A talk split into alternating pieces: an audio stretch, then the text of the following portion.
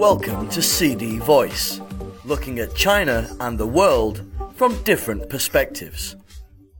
China National Salt Industry Group has called for rational buying of salt products given that well salt and lake salt are the primary proportion of salt products in China in response to the panic buying behaviors affected by Japan's nuclear pollution.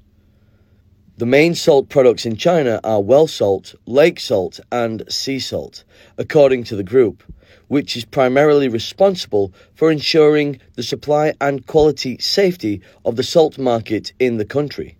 At present, 8% salt products in China are well salt, 10% are sea salt, and 3% are lake salt. The production of well salt and lake salt is not affected by Japan's nuclear pollution, said the group. China Salt Group is the world's largest salt production enterprise, with a salt production capacity of over 10 million metric tons per year. Among them, well salt accounts for 95%, lake salt accounts for 4%, and sea salt accounts for 1%. The group has a sufficient supply of salt reserves, said the statement.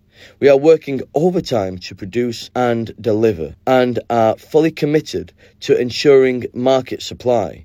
Please buy salt products rationally and avoid panic buying, according to the statements. That's all for today. For more news and analysis, buy the paper until next time.